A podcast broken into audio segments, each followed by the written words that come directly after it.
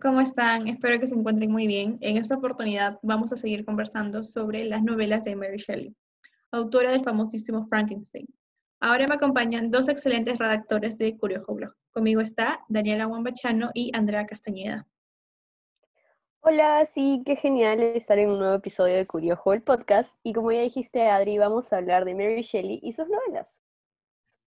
Hola chicas, sí, Mary Shelley es una autora de muchas novelas que tal vez no fueron tan famosas como Frankenstein, pero igual de geniales.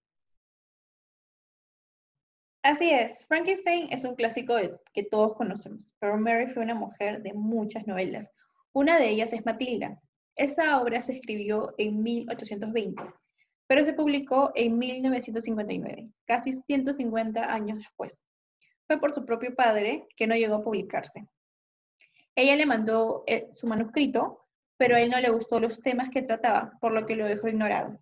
La obra se filtró y se publicó, pero estaba bajo anonimato, ya que no se sabía la procedencia de la escritora hasta que Elizabeth Nietzsche, no se sabe cómo, pero encontró el manuscrito original, y ahí fue cuando se publicó oficialmente en 1959 con la autoría de Mary Shelley. Wow, qué bueno que al final se haya podido publicar con la autoría correcta, que era la de ella. Pero, ¿cuáles eran los temas que trataban sus demás novelas? Era sobre muerte, suicidio, soledad e incesto, temas muy fuertes para la época, porque recordar que fue escrito en 1820. Y en esta época fue justo después que dos de sus hijos habían fallecido, por lo que Mary Shelley estaba en una época muy triste y vulnerable. Matilda, el personaje principal, eh, también es un personaje muy sufrido y vulnerable, así como lo estaba Shelley en su momento. Qué triste que una de sus más grandes tragedias sea inspiración de una obra tan famosa. Es de la propia autora. Me parece interesante que Elizabeth Nietzsche fuera quien lo publicara oficialmente. Ha sido una forma menos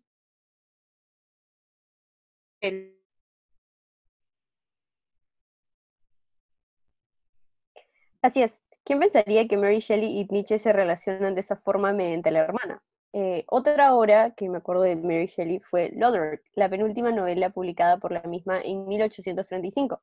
En, en, esta novela se cuenta la historia de la viuda e hija del señor Lodore y cómo cambia su vida después de la muerte de este, dejándola con problemas de tierras, deudas y más, y cómo ellas hacen frente a estos problemas en una época dominada por hombres. Qué interesante el tema. Es una especie de heroísmo femenino. A no depender de los hombres, no me imagino las críticas de la época. Se le habrán ido encima a Mary Shelley. Sí, definitivamente. Ella fue una de las precursoras del feminismo, así que me imagino que supo cómo enfrentarse a estas críticas. Sí, por eso su última novela pública en 1837, Faulkner, tuvo muchas críticas por su personaje femenino. Esta novela cuenta la historia de Elizabeth, como es criada por su padre estricto y con solo seis años por cosas de la vida, se encuentra con Faulkner y lo convence de no suicidarse. A los pocos meses su padre fallece y este hombre, Faulkner, la adopta. Como ella vive con él y Gerald Neville, otro joven adoptado por Faulkner, ella se enamora de Gerald, pero Faulkner se, se opuso.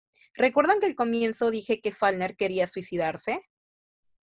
Sí, toda una pena, pero ¿cuál era el motivo? ¿Por qué quería hacerlo?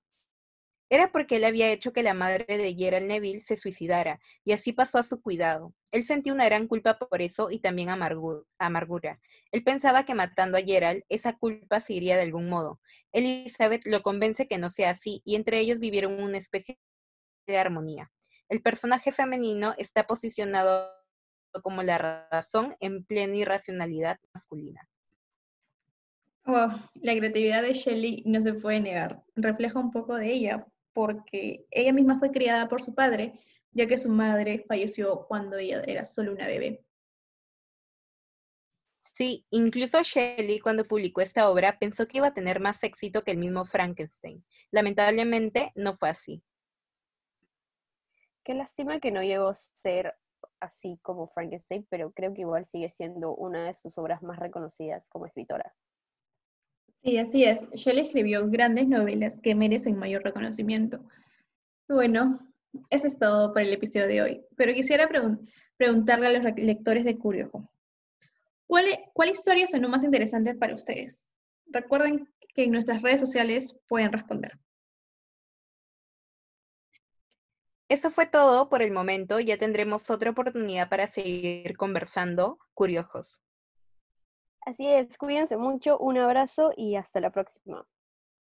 Será hasta la próxima oportunidad. No se olviden de seguir nuestro blog, curiojoblog.com. Cada jueves publicamos nuevos posts y no se olviden de seguirnos en nuestras redes. Estamos en Instagram y en Twitter como arroba curiojoblog. Adiós.